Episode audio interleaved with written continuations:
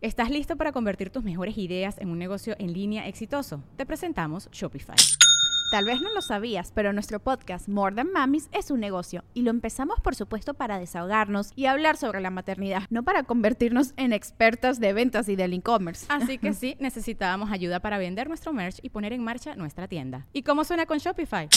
Llegó otra venta. Shopify es la plataforma de comercio que está revolucionando millones de negocios en todo el mundo. Ya seas un emprendedor desde tu casa o desde donde sea, Shopify es la única herramienta que necesitas para iniciar, administrar y hacer crecer tu negocio sin dificultades. Con Shopify puedo gestionar pedidos, envíos y pagos desde cualquier lugar, brindándote toda la información y estadísticas de tus ventas al detalle. Regístrate para un periodo de prueba con tan solo un dólar al mes en shopify.com barra sonoro, todo en minúsculas. Ve a shopify.com barra sonoro para llevar tu negocio al siguiente nivel. Shopify.com barra sonoro. Pues que a, a una amiga de Dani le acaban de dar la ciudadanía y estaba viendo una serie acá en México y allá no agarra del otro lado. Entonces está toda agüitada porque no puede ver la serie. Y La hablé. empezó aquí y allá. ya. Ajá, allá, allá no está disponible en su país el contenido. O sea, le dieron la ciudadanía estadounidense, pero ¿a qué costo? ¿A qué costo de su serie? Tuvo que Ajá. interrumpirla. Sí, así es. Qué mala onda. Ujú. Pero pues NordVPN te puede ayudar con eso, ¿no? Porque está disponible un chingo de contenido en más de 60 países, güey. Pues sí, o sea, lo que puedes hacer, lo que puedes hacer, perdón, con NordVPN es básicamente decirle a el servidor que quieras que estás en otro país, cambias tu ubicación con un clic.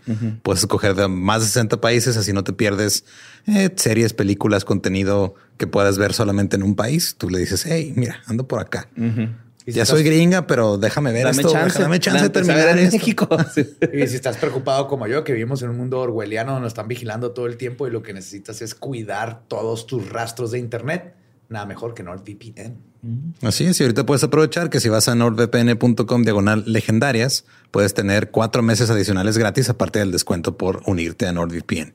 Así que ya sabes, si quieres proteger tus datos o ver la serie que dejaste de ver porque te dieron la ciudadanía de otro país. Estoy engacho. O si estás de viaje, a mí también me pasó cuando fuimos a- a- al evento en Dallas, que andaba yo también viendo algo y luego ya no me dejó verlo de- desde, desde aquel lado. Entonces ya nomás puse mi NordVPN y me puse a ver partidos de fútbol. Es todo.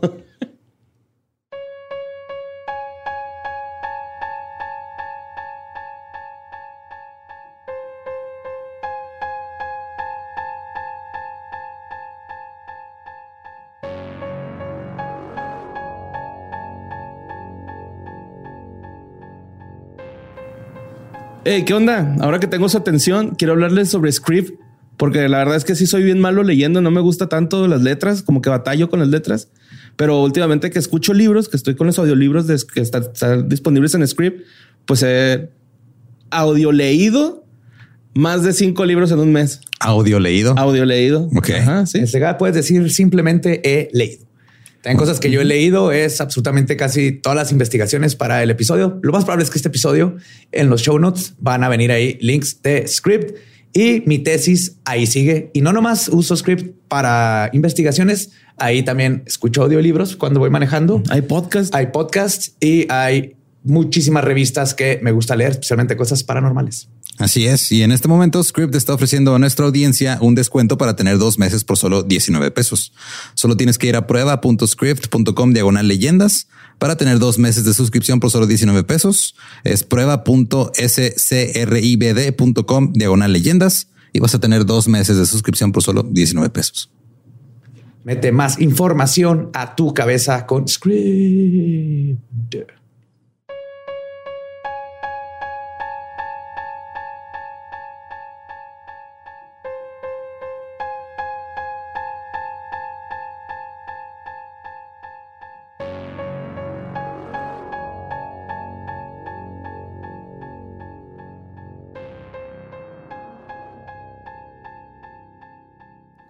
Estás escuchando Leyendas Legendarias, parte de Sonoro y Producciones sin Contexto.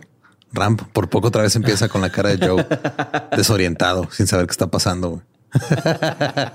Así iniciaste el episodio anterior. Sí, estaba viendo para allá. Pero no, todo bien. Este, esperemos que les guste el episodio de hoy. Y, y si no, ya no los va a mandar a chingar a su madre comunistas del México. Pero tampoco voy a buscar su aprobación. Entonces, Ya saben qué hacer.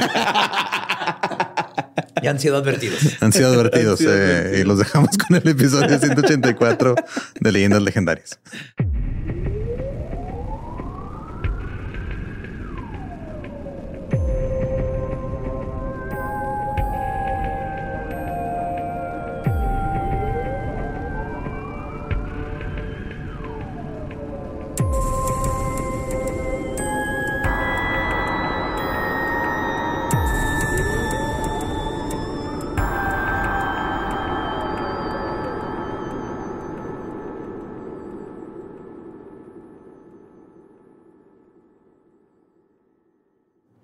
Bienvenidos a Leyendas Legendarias, el podcast en donde cada semana yo, José Antonio Badía, le contaré a Eduardo Espinosa y a Mario Capistrán casos de crimen real, fenómenos paranormales o eventos históricos tan peculiares, notorios y fantásticos que se ganaron el título de Leyendas Legendarias. Welcome all a otro miércoles macabroso. Como siempre me acompañan Eduardo Espinosa y Mario López Capistrán. Es correcto. Aquí estamos. Sobrevivimos los calores Aquí andamos. del norte, caballeros. Pinche deshidratación intensa, ¿eh? Qué raro llegar a Juárez y decir, ay, qué rico, Qué rico el está clima. La primera vez que sucede eso en la historia. Mexicali estaba a, a las 10 de la noche igual de caliente que Juárez a las 12 de la tarde. Pero Qué pinche caliente. gracias, gracias, gracias. Mexicali y Tijuana estuvo increíble. Nos todo. queremos un chingo. Increíble. Gracias por mi gorrita de los, de los este, padres de San Diego. Y gracias por las cheves y los chocoflans y los 15 mil simis. Ajá. Vamos a poner una tienda de simis. Y todo el amor. Sí. Hay que ser el, el así como Voltron de simis, güey. Está bien chido, güey. Oh, oh. Lo sentamos junto con Choronzón y Crispina ahí atrás, güey. Me gusta. Pues pónganse sus sombreritos de safari y su chalequito de piel. Y es que nos vamos a ir de aventura, güey. Egipto, junto con los dinosaurios y la mitología griega, forman parte de la lista de intereses especiales de todo niño de los 80s y 90s. Y con justa razón. La cultura que surgió a las orillas del río Nilo posee una cosmovisión fascinante que se ha prestado al sensacionalismo y la mala interpretación. Sin embargo, es uno de esos casos donde la realidad supera las ficciones y nos da cosas tan desquiciadas como hacer momias falsas, comer momias, a veces falsas, y una maldición que hasta el día de hoy la gente sigue creyendo. Hoy les voy a contar sobre el maravilloso y tenebroso mundo de lo que yo llamo el Egipto gótico. Ok. Órale. Vamos a irnos todo. Vamos a conocer Egipto hasta Tutankamón y qué onda con el maleficio. Tutankamón. Mi Tancamón, eh, su Tancamón, güey. Son un chingo. Que eran varios. Para los que les ha tocado en TikTok, hay ahorita uno del, del efecto Mandela, Ajá. de que Tutankamón nomás tenía una viborita, Ajá. pero tiene una viborita y un sopilote. Ajá. Y siempre fue así. Nomás están diciendo que es efecto Mandela, pero es que hay otra estatua de Tutankamón que nomás tiene tiene, esa y se están acordando de la otra. Ah. Ajá. Entonces ya, eso debunked en TikTok. Pero bueno, vámonos primero. Para comprender la momificación, esto es el proceso de convertir a alguien en momia, porque es lo más importante. Las momias es como lo más icónico de Egipto, irónicamente, porque tenían muchas cosas en vida, pero bueno. Es necesario tomar en cuenta la visión egipcia de la espiritualidad, la vida después de la muerte y el funcionamiento del cuerpo humano.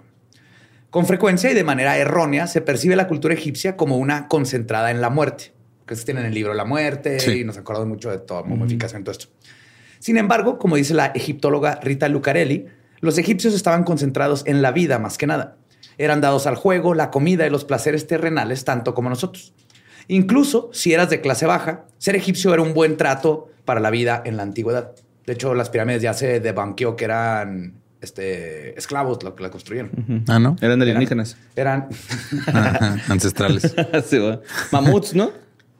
No, no, o sea, no se sabe cómo la construyeron, pero se sabe que les daban salarios y que era gente Ah, especializada, es- eran, eran maestros. Ajá. No, puro maestro. ajá. Sí, sí, era puro maestro. Pero no nos dejaban ir a mear, güey, ni nada. Así Como como, este, el de la varita, ¿no? Acá. Sí, güey. Con un palo, güey, y sacando tierra con las manos. Y luego al último pescadito. A gusto, en una piscina. Ahí está, güey. No necesitamos nada más. Y Borre, no, no, no quería hacerte esto, pero como el 80% de esos shows son, Son fakes. Yo sé que son fakes, Ah, pero... Ay, güey, por Se lo menos uno sacar que los otro. trascabos de atrás de la. No, hay un vato del original. Ese sí es. Uno, aunque sea uno, güey, de los primeros, yo digo que se lo aventó ese, güey. Puro debunking aquí. Pues los egipcios tenían la oportunidad de realizar diversas actividades deportivas, equivalentes a, este, antiguos a la gimnasia, o por supuesto la natación, eran comunes en la cultura. Les gustaba un chorro nada. También eran cercanos a las artes, practicando danza y música para los grandes festivales que se hacían en agradecimiento a la vida y todo lo que esto conlleva. Los dioses, si bien superiores, tenían una posición de benefactores o amigos cercanos que eran capaces de imbuir de sentido de vida a las personas. En este sentido, se acercan más a nuestra concepción de los santos que a Dios. Ah, ok. O sea, no eran así como omnipotentes y Ni culeros. controlaban y tu vida, controlaban, igual que los griegos. Fue hasta el, el, este, la- el monoteísmo, donde se creó ya la idea de que controla y te cuida y te vigila masturbándote y todo eso. Antes Sí. siempre eran nomás como figuras. O sea, sí te veía masturbándote, pero no era vigilándote, era nomás por curiosidad, güey. Sí, sí, estaba Era de forma creepy, no de forma para que te hagas al cielo, ¿no? Sí. Hasta le decía Dionisio, me voy a masturbar. pues los dioses eran retratados estando íntimamente involucrados en la vida de los seres humanos. Durante su vida se ocupaban de las necesidades de dichos seres. Después de la muerte se encargaban de reconfortarlos y de guiar sus almas. Lo que entendimos desde el occidente como una obsesión con la muerte es, en realidad, una obsesión con la vida. Los egipcios estaban tan interesados en vivir plenamente que tenían total convencimiento de que después de la muerte se debía continuar de manera similar, haciendo de la vida algo eterno. Ok. Entonces su muerte era nomás seguir viviendo Ajá. igual que vámonos aquí. a otro lado, pero vamos a seguir de fiesta. Ajá. Igual sí, por que- eso los, los guardaban con tanto ah, oro, ¿no? Eh, Piezas preciosas. Sí, güey, toma, vas a necesitar este pedo, güey, porque, güey, la inflación en el más allá está bien cabrona. güey. Así un güey, me echan con un picayelo para llegar asaltando allá en corto. Pues la concepción egipcia de la muerte es compleja, pero hacer el esfuerzo de entenderla nos iluminará en sus decisiones en cuanto a cómo se manejaban los cadáveres, el por qué y por qué hacían todos estos funerarias en general. Ok. Estos aspectos funerarios. Entonces, los egipcios creían en la vida como un viaje sin fin, donde la muerte no es el destino, sino la felicidad eterna, es lo que hay que buscar. Cuando el cuerpo finalmente falla, el alma se le regresa todo lo que ha perdido con los años. El equivalente egipcio del cielo era llamado el campo de juncos. ok. Sí, no, no, no. funcos. No. Sí, yo sé que no. Ni, Juncos. ni yencos. No, el campo de. Oye, Jincos. Estaban Jincos. bien chidos los Todo el jincos, mundo güey. andaba con jeans. Tenían pata de elefante, ¿no? Esos güeyes. Pierna de elefante. Este era un reflejo de la vida vivida para el alma cuando estaban unida al cuerpo. Entonces, igual como viviste aquí, lo seguías viviendo allá, en un campo lleno de un carrizal, haz de cuenta así hermoso. Muy parecido a lo que creían los griegos y los romanos. La muerte era entonces no más que un proceso de transición, no el final de un ciclo. Los ritos funerarios eran una ayuda para recordar al alma el viaje continuo que debe de realizar para encontrar la felicidad eterna, que solo puede venir una vez que se deshace de su morada del cuerpo mortal. Y es también muy importante resaltar que los egipcios entendían que este tránsito de tener cuerpo a quedarse sin él era un proceso difícil y que la otra función de los ritos funerarios era la de cuidar el alma y tranquilizarla de que todo va a estar bien. Pues, Tranquila, alma. No va a haber pedo, almita. Tú, mira. Tú vas a estar Ya bien. te Del pusimos tu lado. picayelo, llegando a la derecha, busca a Doña Toña, tiene las mejores gorditas, ahí de los juncos. Sí, mo. Dile que vas de mi parte, para que te regale una de frijoles con queso. Están buenísimas. oh, qué rico. No más, se antojó. Pues algo que nos podría parecer brutal para el cuerpo sin vida era en realidad una ardua labor de cuidado que se hacía con afecto para el fallecido. Entonces, una vez despojado del cuerpo terrenal, es decir, muerto, el alma debía presentarse al salón de la verdad en la compañía de Anubis. La deidad representada como un chacal antropomórfico. está bien raro Anubis. Sí, O sea, como que lo ves y no se ve como un dios imponente. Es el hombre perro, ¿no? Sí. Sí, perro negro, así alargado. Un chacal. No, sí, güey, ¿no? La neta no, güey. Sí, güey, es como un pinche. Se ve como un perrillo así desnutrido que está parando dos patas pidiendo comida. No, a mí se me Se me figura este el que sale en App, güey. El que se le descompone su, su motorcito para hablar y habla como ardilla. El, ajá, ¿No el, sé, el Doberman. ¿Es Doberman? Es un Doberman. Eso se me figura uno de esos, güey. Y esos güeyes sonríen, güey. Mi jefe tenía uno y sonreía, güey. Neta, güey. O sea, piensas que te van a, o sea, que te están gruñendo, pero no, nomás están sonriendo. Como los pitbull. Entonces, Simón, te sonríes. Pues esta deidad antropomórfica, este era la que te acompañaba, acompaña al alma en su difícil tránsito. Ok. Y luego, en el Salón de la Verdad, el muerto era juzgado por Osiris, Anubis y los 42 jueces. A la madre. Ahí se realiza la confesión negativa, güey, que era el acto en el que los dioses enumeraban 42 pecados contra sí mismos y otros que el muerto debía decir con toda seguridad que no cometió. Entonces decían así, le diste propina al mesero, No. Sí. Ah, what? No es cierto. No. Yo te vi y así. No. Sí, tú niegas siempre, di que no. No. ¿Cuál mesero? Yo nunca he ido a un restaurante, güey. Ni hay un restaurante. Estoy en Egipto, güey. Sí, había restaurantes, Se había. Todavía no. había comercio, pero no había restaurantes. No te sentaban ni llegabas ahí, pedías, te lo echaban en el piso y comías. Muy bien, borrechón. Pasa a la siguiente sala. Borracho. Pues de ser aceptada la confesión, el juzgado entonces presentaba el alma, que para los egipcios era un corazón, o a veces es representada en los jeroglíficos como un pequeño tú encueradillo, güey. Pero chiquito. Ok. Sí. Un avatarcito así. Ajá, un avatarcito de ti encueradillo acá, que te cargaban así. Qué chido. Y lo que hacían con esto era que Osiris te iba a pesar en una balanza. Entonces, de un lado ibas tú, tu corazón, y en el otro una pluma blanca de Maat, que es la diosa de la verdad y la justicia. Entonces, si el corazón pesaba menos que la pluma, entonces ya podías pasar al campo de los juncos. Oh, no mames. Ok. Está chido. Ajá. Si no, era arrojado al suelo, así, incere- inceremonialmente, Bye. nomás Ajá. bye, para ser devorado por Amit, que significa la devoradora de los muertos. No, mames. Y luego, güey, si no lo querías pesar. No, no había de otra. Tenías que que pesarlo ya, Ah, sí, aguánteme tantito, ya voy a bajarlo para que sí. Espérame, deja nomás, voy a cagar una última vez. Neta, ya la próxima semana no tomo soda, güey. Refresco ya, por favor. Pues Amit es una diosa demonio, mitad león, mitad hipopótamo y mitad cocodrilo. Muy bien. Mamber Pig. Mamber Pig. Mamber Pig. De hecho, es cabeza cocodrilo, Ajá. la, parte, la mitad de enfrente del león y la mitad de atrás es hipopótamo. A huevo. Contra Lo- el hombre cerdo en una pelea a muerte, güey. Estaría bien chido. Sí. Lo que sucedía una vez consumido, Es como una vieneta de animales, ¿no? Napolitano. Sí, un napolitano de animales. o si te, come- te, te comía el napolitano de animales, lo que sucedía era que una vez consumida tu arma, tu alma, esto se conocía como la gran muerte. Era la condena a la no existencia, lo opuesto a la vida. Ok. como un ciclo que se acabó finalmente. Culturalmente, muchos observan la no existencia como la calma total, pero para los egipcios la miraban como el peor destino posible. Era dejar de existir. No había un infierno, nada, nomás ya, pum, bye. No Bien Negro. los egipcios. Simón. Sí, no, ¿cómo es posible que vaya a haber un mundo sin mí? Ajá, totalmente. ¿No has visto las casas, las tumbas que construían? Eso sí. Simón. Pues si se pasaba la prueba de la pluma, el alma era guiada al río, al río de los lirios, donde sería puesta a prueba una vez más, sorteando toda clase de peligros en los que se recibiría la ayuda de los dioses. En la costa del lago de los lirios se encuentra el barquero llamado Hraf Href. ¿Hraf Href? H-R-A-F. Hraf. Hraf. Hraf Hraf. Hraf Href. Quien podría, este, probaría el valor propio del alma. Y esta era la última prueba para poder acceder, ahora sí, a la vida eterna en los campos de los juncos, ahí pasártela bien por el resto de tu vida. Pero una vez ahí, el alma se encontraría con su casa, tal como la dejó el día de su muerte, con los Sí, no mames, sí, dejé prendida la estufa, güey. Qué. Ya sabía, acá. Todavía no se cierra bien esta ventana. Todavía tiene cochambre, ¿no? Así en la pared güey, de la cocina. Se encontraría con el mismo arroyo, su árbol favorito, sus objetos de valor. Se reencontraría con sus mascotas, pertenencias y personas favoritas. Todo con el beneplácito de los dioses y con la certeza de que podría quedarse ahí para siempre. Ok. Ya está bien bonito, güey.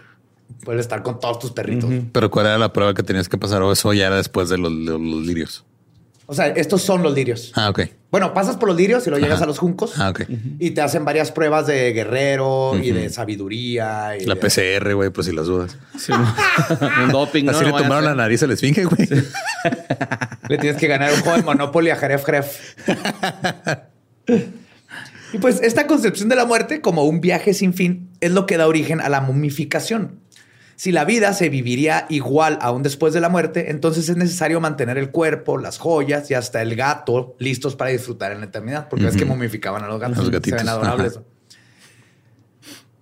Sí, se ve adorable. Pues sí. Conociendo el entendimiento egipcio de la muerte, entonces es más sencillo imaginar la utilidad de un proceso como la momificación. Entonces, ahora, una vez fallecía la persona, el cadáver se trataba con un cuidado similar al que proveería una, proveería una funeraria moderna. Nada, simplemente realizaban un proceso distinto. Ahora sí, vamos con la momificación, porque es un proceso increíblemente fascinante. Es esencialmente una batalla contra la humedad, en resumen. Ok. Si bien los egipcios tenían las condiciones climáticas de su lado, a pesar de que estaban a las orillas del Nilo y que en esos tiempos el Nilo estaba Tenía verde y estaba verde, era hermoso, pero el clima es seco. Pero aún así la descomposición es prácticamente irrefrenable. güey. O sea, no hay forma de pelear contra ella. Entonces, mucha innovación tecnológica se habría enfocado en perfeccionar a lo largo de los años una técnica para mantener el cuerpo en, su- en perfecto estado, aunque sea flaco. Fresquito. Entonces, la momia egipcia más antigua encontrada tiene unos 5500 años de antigüedad. Ay, güey. Imagínate, está este, perfectas Todavía, condiciones. Ajá. Es una mujer joven que estaba envuelta en linos y pieles de animales, en una mo- momificación mucho más rudimentaria que las que podemos observar ahorita que estamos más familiarizados. Pero la momificación en Egipto puede rastrearse hasta el 3500 AC y alcanza un alto grado de sofisticación durante el Imperio Antiguo que ocurre del 2686 al 2181. Ok. Entonces, como cualquier rito funerario, la momificación estaba atravesada por la clase social. Y existían tres métodos que iban del más caro al más accesible. Entonces, ah, ¿qué ataúd quieres? ¿El de cartoncito o el, de- el que tiene forma de Ferrari? Ah, güey. Con Louis Vuitton por adentro. Y el costo variaba debido al nivel de sofisticación y complejidad. Entonces, el método más caro comenzaba introduciendo una pequeña cuña por la cavidad nasal para llegar al cráneo.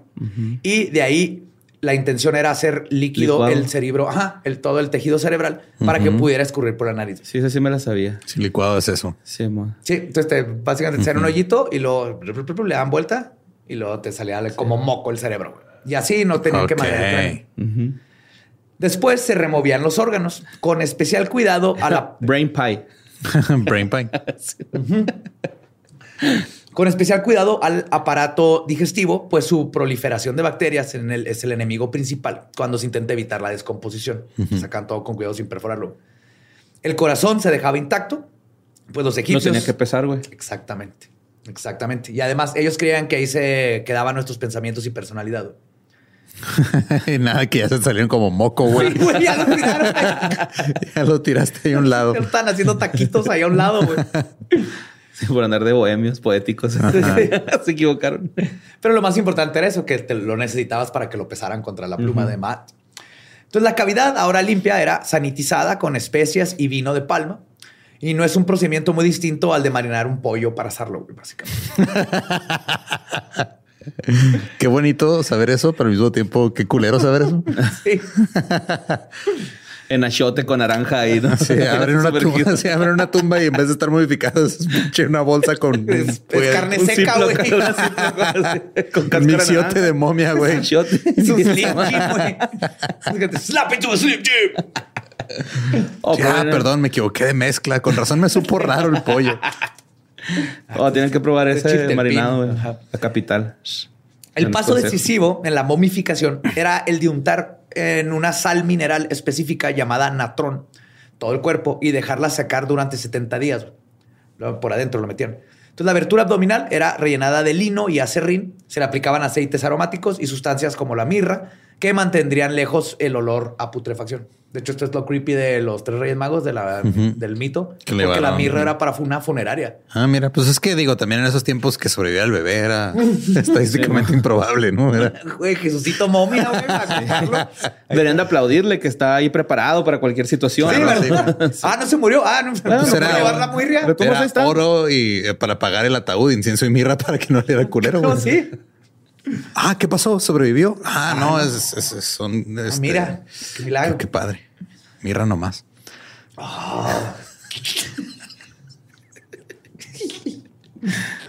Una vez libre de humedad, el cuerpo era envuelto en gasas de lino y resina que los protegería de los elementos y de los insectos. Entre las capas de gasas, los sacerdotes colocaban amuletos y símbolos de protección que ayudarían al alma en su viaje y para hacer todo su. toda la- para Entonces, pasar todas para las toda la burocracia Sí, más su- allá. Su INE, Sí. dos, Dos copias de cada RFC. El cuerpo ya procesado en este envoltorio era devuelto a la familia del occiso y se le colocaba en un ataúd de madera que tenía figura humana.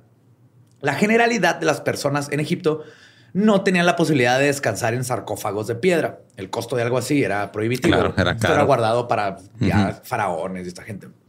Sin embargo, todas las tumbas, desde el faraón hasta el pescador, contenían posesiones y hasta las queridas mascotas del fallecido para hacerle compañía en el viaje al campo. de la Ahora, mi duda es: No lo voy a ¿se contestar, no lo esperaban a a que la no mascota se muriera naturalmente? No mames, claro que no, güey. No quiero contestar. Los licuaban vivos, güey. Sí, no, ni de pedo, güey. Es el historiador griego Diódolo Sículo. ¿Cómo? Diódulo Sículo. Diódulo cículo. Sí, con eso. Ah, pues bueno. Sículo. De hecho, es Sí, sí, Cículo, con cículo. acento. Sí, lo diódulo. Sí lo dio. ¿Dio dulo? Sí, culo. Sí, culo. Quien se dedicó a viajar por y escribir de Egipto, habla de los embalsamadores egipcios como verdaderos artesanos que heredaban el oficio de sus familias y eran dignos del gran honor de la sociedad egipcia. El trabajo de los embalsamadores no estaba separado de aquel de los sacerdotes. Ambos eran un equipo y el artistry, el, el- el craft de los embalsamadores era una labor profundamente espiritual. Era algo necesario para la cultura. güey. O sea, eran Sí, muy entonces eran respetados y eran. O sea, sus habilidades eran bastante este, artísticas. Ajá. Eh, Diódulo describe con asombro el trabajo de los embalsamadores. Dice, y cito, incluso el cabello en los párpados y cejas se mantiene intacto. La apariencia entera del cuerpo se mantiene igual a cuando la persona se encontraba viva. Incluso la sombra que hace es reconocible. Ay, güey. Reconocer a alguien por su sombra en la muerte, güey. No, eso está muy bonito. bonito. Sí, está cabrón, güey. Pues con el advenimiento de la cristiandad después de la conquista romana a Egipto, la momificación se perdió como costumbre y nunca se retornó a, a la plenitud de la práctica. Hoy la momificación es un arte casi completamente perdido. Podemos ver vestigios de ella en nuestros procesos modernos de embalsama- embalsamamiento, en los que también se lucha contra la humedad como el peor enemigo, pero pues ya usando químicos y todo muy, muy diferente. ¿Y como cuánto, cuánto tarda en, pu- en pudrirse un cuerpo, güey? Depende de muchos, muchos, muchos factores. La tierra, el La tipo humedad, de cuerpo. el... Imagínate que está en el patio de Borre. No, aquí pues en seco. Juárez, aquí en Juárez, yo creo que unas dos semanas ya está así putrefacto y asquerosísimo Ok. en verano. En invierno obviamente dura más. Pues sí. o en Perú, que está súper seco, ahí se momificaban. solitos. O en, en Guanajuato, pues esas momias son sin querer. Y luego alguien fue y la sacó de la tumba. Está súper creepy. Se mamaron, güey. Sí, se, Sí, mamaron. o sea, básicamente es el museo ir a, ir a ver las momias, ir a ver a cadáveres este, que fueron sacados de sus tumbas. Y no, pero también pusieron, un tiro con el santo, güey. Eso Eso sí. sí. está cabrón, güey. Es la otra manera de quedar como momia, güey, que te da un chingazo el santo. santo. Pues ahora bien, ¿El la- santo será momia ahorita, güey? Estaría bien mamón, ¿no? Porque ya serían las momias y el santo, güey, contra los humanos o algo así, güey. el santo momia y las momias. Ajá. Contra Munra. el santo junior. Esa Munra. Munra. Pues ahora bien, la práctica milenaria de la momificación desembocó en un superávit, es decir, un exceso de momias. Hay chingo de momias. Si bien en el presente entendemos una momia, aún las no egipcias, como un artefacto histórico y antropológico que debe preservarse como parte de la historia de una cultura, este entendimiento es relativamente reciente. Como les conté en el episodio de la demencial era victoriana, por casi tres siglos Europa entendió las momias como medicina, entretenimiento y de alguna manera como materia prima para toda clase de preparaciones desquiciadas. Todo comenzó en el siglo XV, cuando las momias eran mercancía mucho más que un objeto académico. Imagínate. Te encuentras ahí al tatara, tatara, tatarabuelo de alguien y dices, no mames, qué verga lo va a poner en mi sala. Pues eso Pues eres tú, güey. güey. Sí, exactamente. Eres el único que está diciéndolo con emoción, güey. Sí, de hecho, yo estaba pensando, ¿por qué chingados gastarían una momia, güey? Lo voy a voltear al badía con sus ojos brillosos, güey. Güey, esos tiempos, güey. Y un gatito momia estaría... Ah, pues lo- los mercaderes... Un momiao. momia. Los mercaderes comenzaron a traficar momias de Egipto a Europa por el Mediterráneo y muy pronto un mercado robusto para el comercio de momias surgió. El uso medicinal de las momias surgió a partir de la creencia que contenían una sustancia llamada bitumen. Bitumen. Ajá. Entonces, Primero empezaron a mandar. ¿no? Había una, Porque- había una banda que se llamaba, ah, no, era Boys to Men, perdón.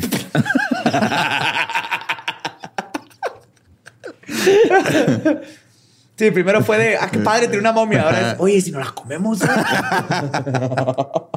en el mundo antiguo era conocido por sus propiedades curativas, porque eso, eso pensaban. Plinio, el viejo, la menciona en sus escritos. Es una sustancia pegajosa y negra. Es una clase de petróleo que ocurre naturalmente en áreas alrededor del mar muerto. En Persia, el líquido se conocía como mumilla. Ok, de ahí viene la De confusión. ahí viene el, el nombre mami. Ok. Ajá. Matilla. Lo que pudo haber contribuido a la confusión. O sea, momia, mumilla. Ajá. Ah, Es lo mismo. que viene dos de las momias. de cabeza. Sí. Ajá. Y no queda muy claro cómo es que se llegó a la conclusión de que la ingesta de momias molidas era una manera de curar enfermedades. Pero debido a la escasez de la mimiulla, este, mumilla natural, los mercaderes buscaron alternativas. Las hierbas aromáticas y resinas que se involucraban en la momificación daban como resultado una pasta muy similar que además olía mejor que la mumilla. Y esto se convirtió en un negocio redondo. Entonces, Ok. ahora era buscar cementerios para hacer aspirina. güey. Son los, son los inicios de las medicinas genéricas. Sí. Simi- Simimomias. Ajá. Sí, los vean como cuerno de rinoceronte, ¿no? A las Ajá. momias, güey. Ajá. O aleta de Estaba tiburón. mejor, güey. Sí, o los pobres pangolín, que también los matan para que un güey pueda tener una erección. What? Eso no lo sabía. Sí, los Si es que hay pangolín. un güey que se le para cada vez que matan un pangolín. es un fetiche muy raro, güey. Pégale, pégale, pégale. Este, sí, el pangolín está en peligro de extinción porque es todo adorable y no corre y no hace nada. Ajá. Y lo matan para el- porque dicen que Dicen que es afrodisíaco. Afrodisíaco. No mames. Sí. Pues como todo negocio, venía con sus riesgos de falsificación. Si bien las momias eran comunes, no eran suficientemente abundantes para cumplir la demanda a precios razonables. Entonces, los comerciantes perfeccionaron el arte de falsificar momias. ¿Cómo, fal- ¿Cómo vergas falsificas una momia, güey? A ver. Hijos de Pues- la chingada, güey. ¿No han sido las momias de Nazca? Bueno, sí es cierto. Pues si bien esto podría parecer menos inmoral que profanar tumbas milenarias, venía con la salvedad de que también necesitaban un cuerpo humano. Ah, Entonces, todos están robando una tumba. ajá, Nada más no era de una momia, era de un güey. no, nomás Ajá. no era un egipcio antiguo. Ajá. Guy de la Fontaine, escritor francés que viajó a Alejandría para adquirir la medicina, se quejó en 1564 del grave problema de la falsificación de momias. Yo quería una momia legítima. Esta cosa no tiene más de 300 años, velo. Trae zapatos de piel. ¿Qué? ¿Es una moma- momia Adidas? ¿No Adidas?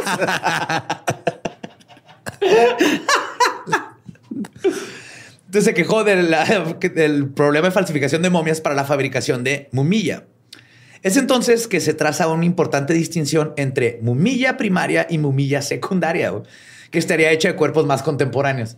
What the fuck, Sí, entonces no puede. Ok, ok, ok. Esta no es del egipcio, pero es lo mismo, es lo mismo, Lo güey. mismo, Es güey. un cadáver moli- Yo lo molí ahí en el molinillo, güey. Sí, es casi lo mismo, güey. Pero más barato. ¿Qué quieres? A ver, ¿Qué, qué quieres? El proceso de convertir a un muerto fresco en una momia con posibilidades de ser utilizado como medicina era poco agradable, por decir algo. güey. A una persona cautiva se le mataba de hambre y se le alimentaba con medicina no especificada, hasta que finalmente se le cortaba la cabeza mientras dormía y se drenaba la sangre a través de la herida del cuello. Ok. Entonces también llegó el punto en donde ya, ni Ya siquiera estaban matando sus, ajá, ya estaban matando a su propia gente, luego los colgaban al revés, Ah, se desangraban y ya era. más como Momi- pollo. Momilla. Ok. Y similar al procedimiento original, el cuerpo también se le rellenaba de especies, se le envolvía en heno y se le enterraba durante una quincena. Después se exhumaba el cadáver y se le dejaba sacar al rayo del sol por 24 horas más. No mames. Como carne Sí. seca. Sí, como asesina. Sí.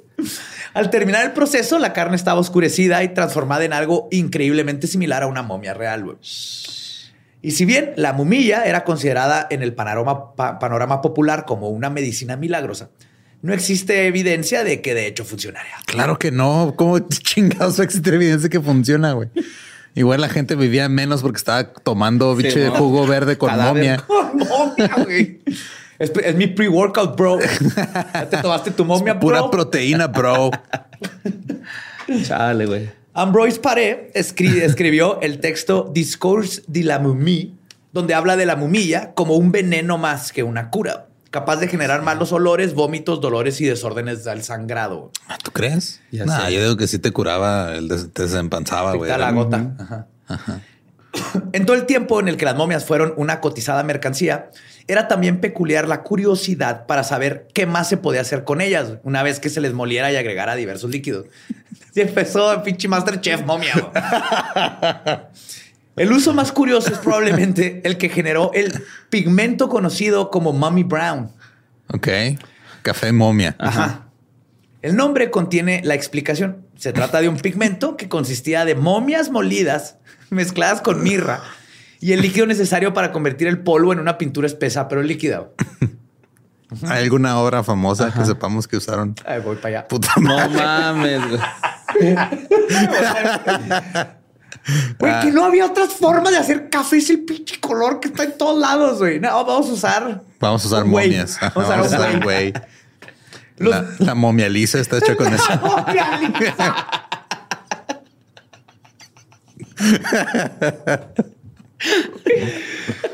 Pues los boticarios eran responsables de mezclar pigmentos para los pintores, así como lo eran de la preparación de medicinas. Esta cercanía con las momias molidas fue lo que dio origen a la cuestionable pintura. Ok. Se puede especular mucho sobre qué pinturas contienen estos restos humanos en sus sombreados, ya que el color fue popular hasta bien entrado el siglo XIX. What the fuck? Se esperaron.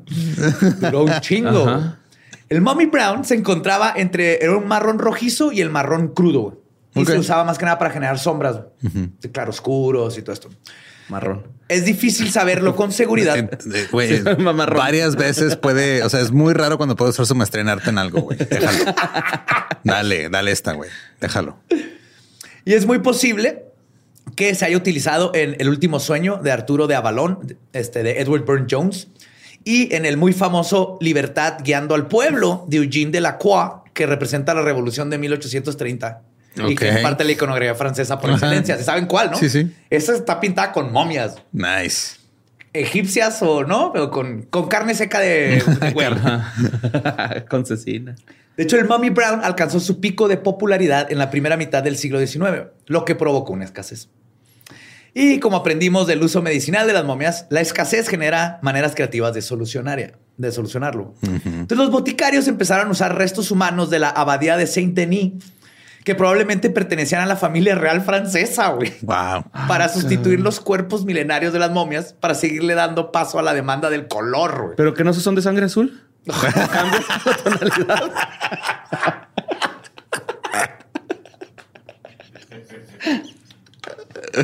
Sí. Cambia la tonalidad.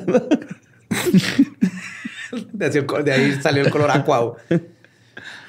Ah, güey. Los interior de un cuisine. Que no de ahí salió el azul rey. Sí, va.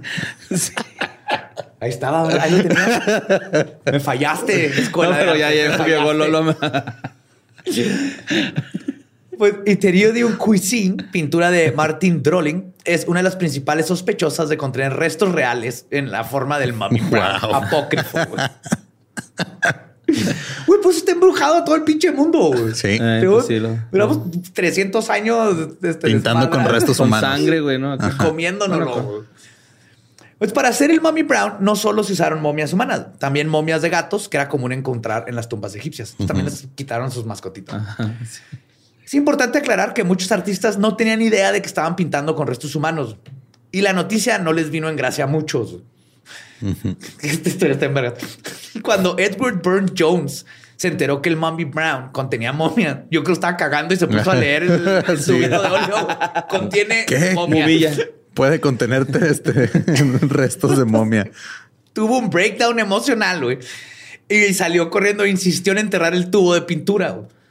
Su amigo, el escritor Rudyard Kipling, es- describe la escena de la siguiente manera. Y cito. Cómica. Ja, ja, ja, ja, ja, ja, ja. Se la mamó.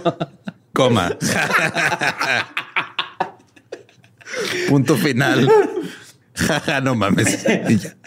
Y cito, descendió a la luz del día con un tubo de Mummy Brown en la mano, diciendo que había descubierto que estaba hecha de faraones muertos y debía ser enterrada de acuerdo a eso. Este güey cree que también estaba, o sea, no estaba comprando la más fina, güey. O sea, les- no eran. Era Baco, era Baco, era marca Baco, Sí, güey. güey. Sí, sí, era, era el, Era el Mommy Brown de los colores mapita, güey, también. O sea, era puro obrero y pescador, güey. Brown de la cenicienta pirata esa. güey. Sí. No, era Blancanieves pirata. güey. Pues la esposa de Burn Jones, Gregoriana, añadió, y cito, y así cavamos un agujero en el pasto verde de nuestros pies, a nuestros pies, y miramos cómo la colocó con seguridad en el lugar indicado. La zona fue marcada por una de las niñas quien colocó una margarita encima. Le hicieron un funeral a un óleo, güey.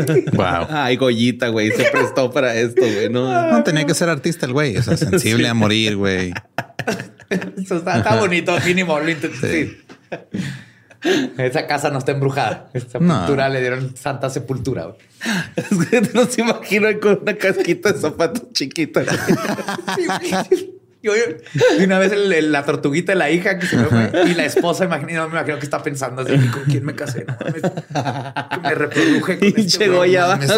Mi mamá bien me dijo que el ingeniero quería conmigo también. ¿Por qué me tuve que casar con un pinche artista, güey? Qué verga, güey, pinche funeral. La, la niña bien dramática poniendo la margarita. En el nombre del verde, del rojo y los colores primarios.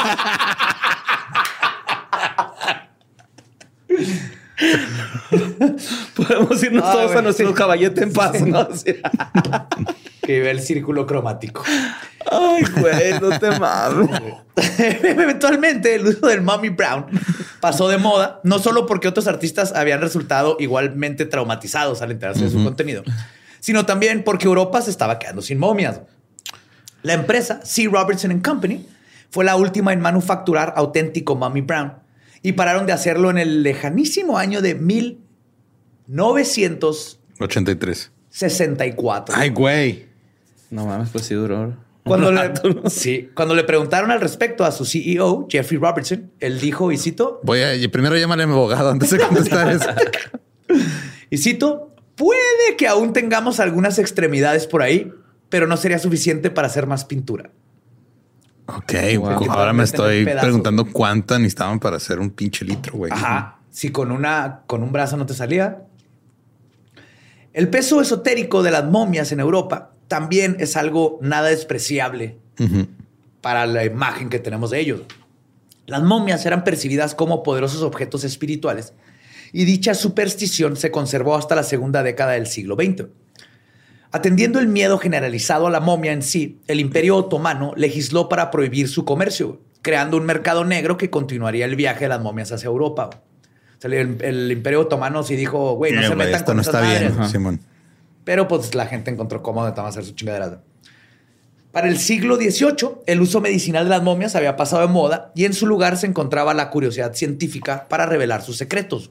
Ya empezó a hablar la ciencia, la idea Sí, de... ma.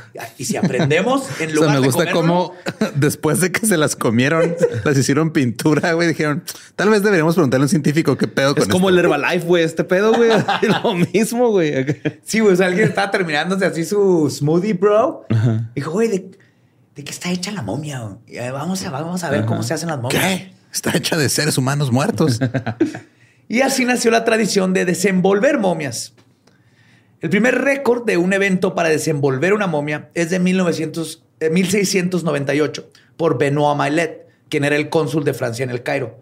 Entonces, la parte científica es más curiosidad mórbida, güey. claro.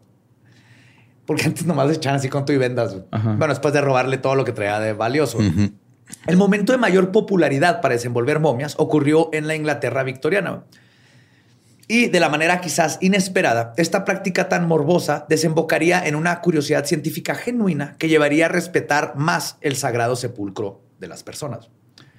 En las primeras décadas del siglo XX, la relación social con las momias cambió y el respecto académico se transformó lentamente en un saludable temor a lo desconocido. Es parte de la cultura pop occidental ver a las momias como espíritus negativos que se vengarían por la profanación de sus tumbas. Pues claro, güey. O sea, te lo quieres robar para comértelo o hacerlo colores, güey. Pues Sí, yo no también me chingues. pondría de genio. güey. Imagínate vivir el resto de tu vida pegado así en el refri porque tu hijo pintó así bien culero y lo pegaste ahí. Y ahí estás.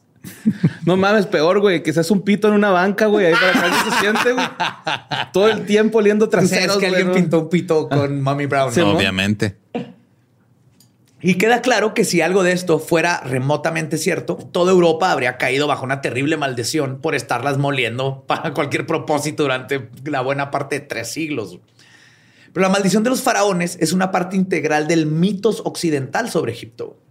Surge a partir de la excavación de Howard Carter a la tumba del faraón Tutankamón. Uf. Yo creo el más famoso. Un clásico. Ajá, todos lo han visto, es el que más conocen. La cara está de oro con el penacho dorado con azul, hermoso.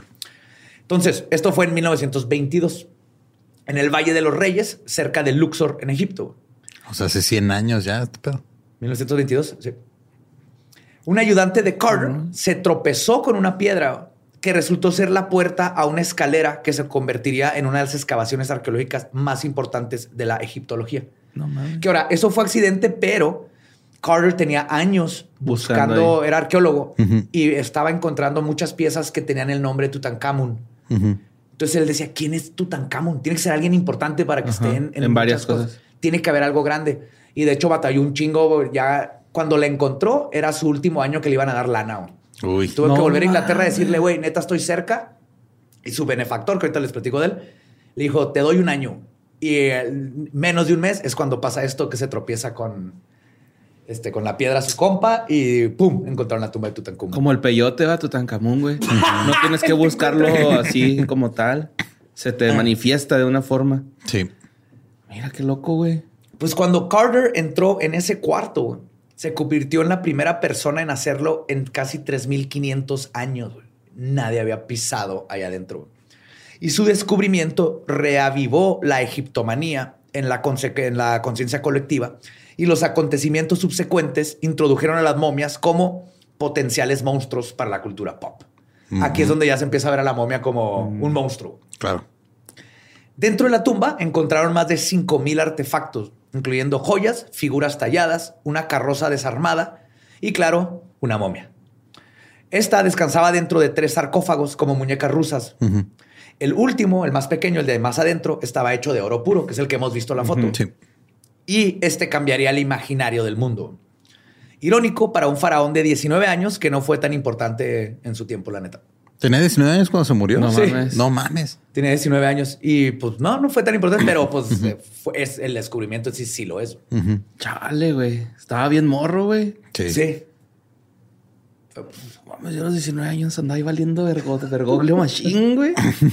También Jugando fútbol todos los pinches días, güey. Tenés la misma complexión que una momia, güey. Pero pues eso era por, por los malos hábitos. Y era de oro su, su ataúd. El de mero El de- adentro, el, sarcófago de mero adentro. Sí, era como uno de era madera pesado, afuera, Como ¿no? los de huevito, Ajá. de piedra. ¿Era de piedra? Ajá. Ok, y luego ya luego- llegaba el de oro. Jef- jefezote, va, güey. Sí, sí, sí. Pues el 16 de febrero de 1923 se abrió oficialmente y con toda la pompa la tumba de Tutankamón fue un evento, al igual que la maldición, fueron este el evento este al igual que la maldición fueron bien documentadas por la prensa de la época. La primera víctima de esta supuesta maldición, que es la que yo creo ha permeado la idea de Tutankamón. Si tú le hablas, dices a alguien de Tutankamón y lo reconoces, Sí, la maldición. vas a ver de la maldición de Tutankamón. Sí. Pues la primera víctima de esta maldición fue Lord Carnar, este, Carnarvon, Carnarvon, Carnarvon, Carnarvon. Quien era el que financió la excavación, es el que les contaba. Y fun fact, Lord Carnarvon vivía en Downtown Abbey. Mira, qué No loco. más que no se llamaba Downtown Abbey en ese tiempo, pero donde ahorita pasa Downtown Abbey es ahí. ¿Qué es esa madre, güey? Una Una serie. de las series más Madre. largas del mundo. Ah, Muy buena y muy chida. ahora no sabía. Ajá, de la BBC. Pero lo que agrega algo al misticismo de esta muerte fue algo muy extraño que sucedió mientras excavaban la tumba del faraón. Verán, Carter había comprado un canario para que su canto alegrara sus mañanas y le trajera suerte. güey. Sí, tenía así su jaulita en su casa de campaña con su canario. piu, piu, piu, piu, y en las mañanas era Carter, hoy vamos a encontrar la momia. piu, piu, piu, piu, piu". Y de hecho, el día que lo compró fue el día que encontró la tumba. güey. Entonces ya dijo, no mames, es mi pajarito de la De la suerte. güey". suerte. Esto no va a terminar bien. Sí, no. Pero mientras estaban ya saqueando, que diga, explorando y, y cuidando los objetos, llevándoselos al Museo de Inglaterra, uno de sus ayudantes se topó con una escena increíblemente creepy. No, y cito, el día en que la entrada a la tumba quedó descubierta, una cobra entró en la casa, se abalanzó sobre el pájaro y se lo tragó. güey. Ahora bien, las cobras son raras en Egipto y rara vez se ven en invierno. Pero en la antigüedad se las consideraba como el símbolo de la realeza y cada faraón llevaba el símbolo en la frente, como si significara su poder para herir y aguijonear a sus enemigos. Ay, güey. Sí está súper... Eso está creepy. What the fuck? O sea, la cobra, que casi no hay, y en invierno se metió a la jaula del pájaro. Trataron de salvarlo, pero se lo tragó. Se la cobró desde el más allá. Sí, güey. porque aparte, haz de cuenta que está el cuarto con todas las cosas y el cuarto donde está el sarcófago estaba tapado. O sea, era un cuarto secreto. Ok. Entonces se ve como que la pared medio diferente color y a un lado hay otros dos Tutankamons con sus cobras. Esos son los que nomás tienen la cobra. güey. Ok. De como cuidando el propio cuarto secreto. Entonces las cobras ahí, la cobra y luego una cobra y se come al pajarito. No, Creepy. pues ya, ya, ya, ya empezamos, ¿no? Sí. Y como pueden imaginar, esto fue visto como un ominoso portento por todos. Menos por Carter, que era un hombre de ciencia y le valió madre. ¿Lloró por No. su pajarito? Nada. Nomás dijo, ah, qué cagado. Ah, mira. Ya no, ya valió el canario. Pero, Se quedó la cobra, ¿no? pero la maldición sucedió con, con este Carnarvon. Con la muerte más europea posible. Y esto pasó una semana después del portento. Este güey se estaba... No, primero le picó un mosquito en el cachete. Ok. It. Luego, al afeitarse, se cortó en el piquete del mosquito. Ok. Y esto lo llevó a envenenarse de toda la sangre güey, y falleció dos semanas después. Qué pendejo. Sí. Ah, La neta. y lo que está cura es que en la momia de Tutankamón tiene justo donde empezó, tiene una marca en Ajá. donde le pasó todo este pedo a Lord Carnarvon. Pero cómo se envenenó su sangre, o sea, Se le infectó. Se le infectó se y le infectó Sí, y se gangrenó, ¿no? Le, le- le envenenó la sangre. Yo sabía algo así porque en un Historias del Más Acá íbamos a hablar de eso, güey, creo. De que se envenena. De, la sangre. ajá, del como de... Ya te tocaba carnal, algo así, güey. O sea, Sí, la muerte de él salía, pero dije, no, güey, no lo voy a poner. Sí, así de pendejo se murió. Y el rumor de la maldición llegó a la prensa cuando Marie Corelli escribió una carta para la revista New York World en la que mencionaba un oscuro y antiguo jeroglífico encontrado en la tumba adentro, que advertía en contra de perturbar el sepulcro de los faraones, que decía, y cito, se ha dicho que perturbar estos restos embalsamados trae mala suerte, enfermedad y muerte. Ok. Y de hecho está en creepy. Si ven el sello de cómo estaba, no, no sé si lo han visto, pero están las fotos. Cómo ponían cera y unas cuerdas. Ah, se sabe que nadie había entrado a esa tumba. Pues el frenesí mediático no se hizo esperar y la maldición de los faraones había nacido. Cundió el pánico alrededor de las momias y hasta el supersticioso fascista Benito Mussolini, que acababa de recibir una momia como regalo, la manda. sí, güey. Te conoció, ¿no? Wow. Te traigo un pie de queso y una momia, güey. Sí, ay, gracias. Sí, unos ravioli y la momia para Mielito. Este la mandó quitar del Palazzo Chiqui. Así, Culo. "Joder, No quiero eso. Para intentar desentrañar el misterio de la muerte de, Carnarva- de Carnarvon, se le realizó una autopsia seis meses después de su entierro, la cual, por supuesto, no logró esclarecer absolutamente nada. güey. Y pues no, no hubo forma de decir se murió de que se envenenó del piel y todo. Entonces todo se quedó como una maldición milenaria que Claro. lo atacó. Howard Carter, por otro lado, se mantuvo escéptico ante tales historias, descartándolas como paparruchas y comentando, y citó, el sentir del egiptólogo tiene que ser aquel de respeto y asombro, enteramente opuesto a tales supercherías. Supercherías. Supercherías. En 1926 reportó en su diario haber visto un chacal del mismo tipo que Anubis por primera vez después de 35 años de trabajar en el desierto egipcio, pero continuó sin darle ninguna atribución sobrenatural. Si no mames, ese güey que te acompaña a la muerte. ¿Qué tranza, güey? Y ya, ¿no? Sí, este bueno, lo voy a ignorar. sí, me volteó la cabeza. Cobra se come su pajarito, ve un chacal que en su vida había visto todo mientras se encuentra en la tumba de Tutankamón y está así. "Eh". Esto no, esto no tiene nada que ver una cosa con la otra. Son puras coincidencias. Sí, güey. Pues a la maldición del faraón se le han atribuido cinco muertes en total. La de Lord Carnarvon, que podría ser la más curiosa a ocurrir porque pasó apenas casi cuatro meses después de la excavación. La siguiente víctima sería George J. Gold I, quien estuvo presente en la apertura de la tumba y murió en 1923 de una fiebre que pescó en la Riviera Francesa. Luego, Esa también es pinche enfermedad pudiente. A Sí. la Riviera Francesa y me morí por pendejo Por también. pendejo. Luego le sucedieron dos miembros del equipo de Carter, AC Mace, quien falleció de neumonía en 1928, y el capitán Richard Bethel, secretario de Carter y víctima de haber sido asfixiado con una almohada en un pub. Eh, eso no suena a maldición, eso suena a se peleó con un borracho. Eh, sí, literalmente esto pasó. Carter mismo se cuenta como una de las víctimas de la maldición. Él falleció 16 años después, en 1939, a sus 64 años, de la maldición del linfoma de Hodgkins. Wow. No sabía que una momia te podía provocar linfoma. Sí, güey, Aparentemente, pedo. 16 años después de Dice, que la sí, claro. O sea, No, fue por la momia, güey. es para que no te lo esperes, güey. O sea, si te mueres en dos semanas, en un, o sea, te lo vas a esperar, pero ese- la- ahí dijo Tutankamón, eh, Voy a dejar que invierte, que sea, que invierte en cripto, güey. y cuando vea que ya el chingó, le va a dar linfoma. Pues sí, ¿no? Eso se dedicaba. Oye, ¿alguna vez han bueno, sacado- ah, criptas, perdón. Criptas. ¿Alguna vez han sacado a Tutankamón, güey? Sí, Sí, sí, sí.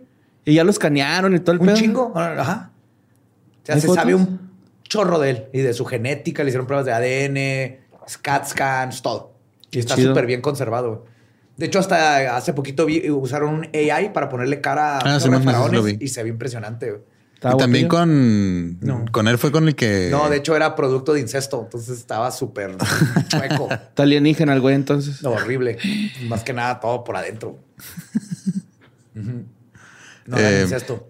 Era el mismo güey, o porque hace poco también recrearon cómo sonaría la, la voz de Sí, alguien. ¿no? Sí. Fue Tutankamón. No me acuerdo si fue ese güey o fue otro, pero. Con sus cuerdas vocales. Están tan bien conservadas que las pueden replicar. Ajá. Qué chido. Ajá. Y nomás sonaba como. "Ugh", así bien culero. ¿no? Sonaba Walk like an Egyptian. Ahí te digo. Pues, En decadente. ah. Pinche Tarkan. Tarkan, qué joya, güey. ¿Qué le habrá Ah, pasado? Tarkan, si andas por ahí, mándanos un correo. Pues múltiples intentos académicos con cierta seriedad este, han sido hechos para explicar la maldición. Se especuló que en un espacio cerrado por más de 3.000 años podría tener una superbacteria Que fuese capaz de matar un organismo moderno. Esto es imposible, güey. porque donde se le vea, ya este, de donde se le vea, perdón, ya que los microorganismos no se conservan de esa manera. Y un microorganismo no te da Hodgkin, linfoma de Hodgkins y no te ah, este, Asfixia asfixia, con almohada. una almohada. güey. No, de hecho ya no era Tutankamón, era un Egyptian mummy priest, o sea, era como que un sacerdote Un egipcio sacerdote. de la otra momia, pero sí lo usaron para recrear sus cuerdas vocales y suena todo mal. Wow. Pues incluso el mismísimo maestro del razonamiento deductivo y creador de Sherlock Holmes, Sir Arthur Conan Doyle, propuso que la causa de las muertes eran pequeños y microscópicos espíritus que vivían en la tumba para protegerla y que se les metieron y les, y les envenenaron la sangre. Sí, es irónico que Arthur Conan Doyle hizo el personaje más pinche ilógico de la historia y neta estaba así como que, neta, güey. Pues sí, güey, digo, le mamaba el espiritismo ese Sí, güey. sí, me cae súper bien, pero sí de repente es de, güey, come on, pues te has resuelto todo esto. Pero de hecho, viendo toda la expedición completa, güey, 58 personas estuvieron involucradas en abrir la tumba y solo 8 murieron en los siguientes 12 años. Es una maldición súper ineficiente, güey. Horrible. Pues, tal vez tiene poder y luego se gasta. güey. Se va diluyendo. se va diluyendo. Al último Sí. nomás le dio una uña enterrada, güey. De hecho, el famoso debunqueador profesional James Randi calculó que en promedio todos los acechados por la maldición vivieron en promedio 23 años de vida saludable. Y acuérdate que era puro señor ya grande, de todas maneras, que estaban ahí excavando. De igual forma, los egipcios no realizaron sus entierros sagrados pensando que un montón de ingleses con polainas los iban a profanar eventualmente. güey. Creo No. que de- ahorita ya es lo que deberías pensar en todo momento. Sí, sí. Si no son ingleses, son gringos o son- te entierren, ajá, que te echen concreto así. imperialismo moderno va a llegar a chingar, güey. Quieras o no. Entonces ellos no tenían razón para dejar maldiciones. güey. O sea, no era así como que así van a llegar tus güeyes a robar. Sí, o sea, como que más bien el pedo de, de, o sea, de la supuesta maldición y todo era nada más como una señal de respeto. Es como lo que, que le pondrías a cualquier cementerio de, eh, no Claro. mames, güey. No te vengas a no, pistear al no cementerio. vengas a mear en el cementerio. Ajá. Así sale el pinche poltergeist. Sí. Y de hecho existe una demencial teoría sobre la maldición de los faraones que involucra a ni más ni menos que nuestro power bottom favorito, Alistair Crowley. Ah, cabrón. En su libro London's Curse, Murder, Black Magic and Tutankhamun, Suena a disco de The Clash, ¿no? Eh, eh, deja todavía no termina el título. Sí, In the sí. 1920s West End, güey. O sea, Ajá, ok. el- el- la maldición de Londres, asesinatos, magia negra y Tutankamón en los 1920 en el West End. Ah. El historiador Mark Banion plantea la posibilidad de que Crowley, amante y fanático de todo lo egipcio, encontró sacrílega la excavación de Carter y fue él el que se dedicó a vengar la muerte con su magia y con... con- Ok. Pero quizás la explicación de una de las maldiciones más famosas del mundo venga de un lugar muy mundano. Dinero y la prensa. Mm, qué raro. Verán, para ayudar a financiar la expedición, Lord Carnarvon le vendió los derechos exclusivos de su descubrimiento al A TV y novelas. ya sigue paseando a Carmen Campuzano por todos lados. Te grabaron ese. Güey, tal vez Maribel Guardia. Carmen. Tal vez Maribel Guardia se ha este, está usando técnicas egipcias para mantenerse como se ve, güey. Tú tan campusano, sí. Ay. Pues esto hizo Ay, que todos los otros periódicos, porque el Times ahí estuvo grabando, tom- bueno, tomando fotos y todo, pero todos los otros periódicos no tenían nada que reportar. Claro. Así les que entró la hicieron envidia. lo que mejor sabe hacer la prensa cuando necesita vender periódicos. Se inventaron una maldición que no existía y conectaron muertes bajo un ominoso portento. Todo para vender más ejemplares. Y así es como nació este gran mito. De hecho, ni siquiera existe la frase de la maldición. Mm. No, la, se la inventó Se la inventaron la así, tal reportera. cual. Mm. No había ninguna maldición.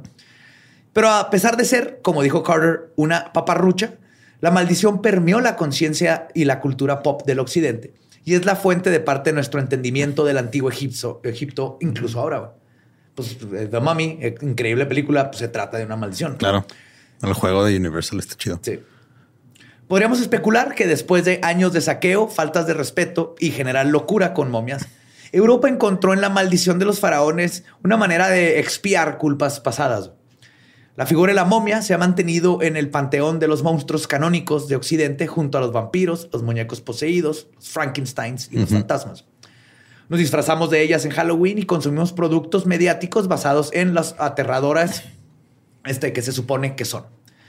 Entonces podemos estar un poco tristes que lejos quedan los días de gloria del imperio que domó al Nilo. Mi primer disfraz fue de momia. Yo creo Tenía que. como seis años y lo odiaba, lo amaba y lo odiaba porque según yo se movió. Ujú. ¿Sí se da cuenta o no? Que un día la máscara estaba abajo, se momió. Y no me gustaba porque tenía una foto de una momia. Sí, sí me acuerdo de Ah, esa parte. Sí, la momia no traía una foto de la momia encima. Ajá, Simón encima. No, que siempre me, bueno, de niño me disfrazaba de vampiro o de tortuga ninja. Creo que de momia me disfrazé ya como hasta los 20, güey. Pero era porque literal era, "Ah, vamos a una fiesta. Es el traje al que todo mundo termina porque está empelada cuando Sí, no. güey. De hecho, yo te- o sea, nomás me vestí todo de negro porque nomás tenía una venda, nomás me vendé la cara y las manos. Ese es el clásico. De hecho, creo que tengo una foto con, con Vicky, la que hicimos hace poco con, eh, cuando fuimos con División. Tengo una foto con ella, yo nomás con mi pinche venda en la cara así, y con lentes, porque si no, no veo ni madre. ser así, Ajá. recién te operaste la, la nariz. Ajá. Seguimos varias momias en Tijuana. Andaban acá como que recién este del turismo médico. Sí. Les, va, les va muy bien ahí. Sí. Sí. Y pues esa fue la historia de Egipto gótico y todo, todo el viaje mágico que tuvieron las momias. Perrunsky. Está chingón. Pues Terminaron siendo cagadas, güey, no, literalmente. Alguien por 300 años gente estuvo cagando momias. sí, mo. es que cómo nos encanta creer pendejadas, güey. Ajá. Y está padre creer pendejadas siempre y cuando no estés chingando. Desecrando tumbas, ajá, y robando. respeto a la cultura, robándote todo. Poniéndole en el museo para... Aquí está en el museo. Ujú. Que era eso, era un familiar de alguien, pero aquí lo tenemos en un museo. Sí. Y si lo vienen a reclamar, pues ya no es suyo, ya es nuestro. ¿Eh? Pero aquí lo tengo guardado, no te preocupes. De hecho, hay un podcast que me gusta mucho, pero más que está en inglés, creo que es australiano, que se llama Stuff the British Stole, o sea, cosas que se roban los británicos. No mames. Son puros episodios de cosas que están en museos británicos y la historia de cómo llegaron ahí, güey. ¿Y Ah, de qué momias? Así viene uno de una momia. güey. Son, son como dos temporadas, pues está bien chido, güey, porque te pones a escuchar todas las pendejadas que hacían y cómo se apropiaban de cosas que ni al caso, güey. Sí, lo sé. ¿Para qué lo quiere? A ver, ¿para ¿Pa' qué? qué? Lléveselo, está bien, lléveselo. ¿Para qué? ¿Para qué? Como el penacho Moctezuma, ¿no? Ajá, sí, ahí lo tienen todavía. Bueno, Sí, ¿lo man. tienen en, en dónde? Está en Ámsterdam, ¿no? Creo. No me acuerdo. Está en Sí, no, Europa. ajá, sí está en Europa. Pero está viendo la otra vez que ya lo han pedido y no, güey, es que no se puede ir, güey. No, es que si se mueve, se, va a deshacer. Se va a deshacer, Güey, yo no entiendo. Ya está Si yo restaurado, fuera presidente de México, yo entrara al pinche museo, rompo el vidrio y lo, ¿qué te van a hacer? ¿Qué te van a hacer? Pues sí. Es de México, eres el presidente de México, ni modo que te arresten, ¿no? Está muy ocupado peleándose con Chumel Torres ahorita como para hacer algo así. No, este no va a hacer eso, pero entonces un presidente joven que, Ajá. mira, te vas a los archivos Ajá. nacionales, buscas el recibo, llegas, rompes el pinche vidrio y le dices, aquí está el recibo, pendejos. ¿Qué es nuestro?" Dejas un cheque endosado para la compostura del vidrio y ya, ¿no? Es todo. Ahí Sí, está. Me parece una excelente. No, los presidentes que piensen así. Simón, también las guerras, ¿no? Un tiro entre presidentes, güey. El presidente que gana, ganó la guerra, güey. Nos va a ir de la Tiro. ¿Qué te pasa, güey? México Tiro sin tiene los lima. mejores boxeadores. Sí, güey, pero no vamos a elegir presidente a Julio César. Chávez. Ah, imagínate, Nomás por si hay una guerra, güey. Verga. Perico para todos, ¿no? Y box, güey. Perico y box, güey, para todos. Entonces no sería muy diferente que la mayoría de los ahorita es béisbol y perico para todos. Ay, Sí, es cierto. Pues a nosotros nos pueden seguir en arroba leyendas podcast en todos lados. A mí me encuentran como ningún Eduardo. A mí como Mario López Capi. A mí me encuentran como El Va Diablo. Nuestro podcast ha terminado. Podemos irnos a pistear. Esto fue palabra de la maldición de Tutankhamun. Walk like an Egyptian. No deje de pensar en Exodia en este pinche capítulo.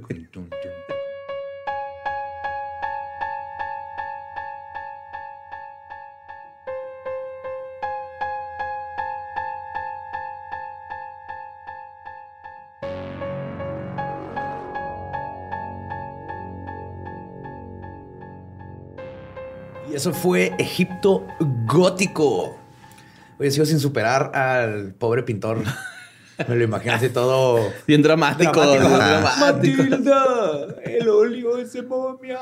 Hay que enterrarlo en un performance llamado La Ida Filantrópica Pinche va. Efímera. Ay, en no. tres partes. Matilda. Sí, oiga, sabe que quiero una beca con ACID porque descubrí que esta madre es de, de restos humanos y quiero hacer todo un performance alrededor.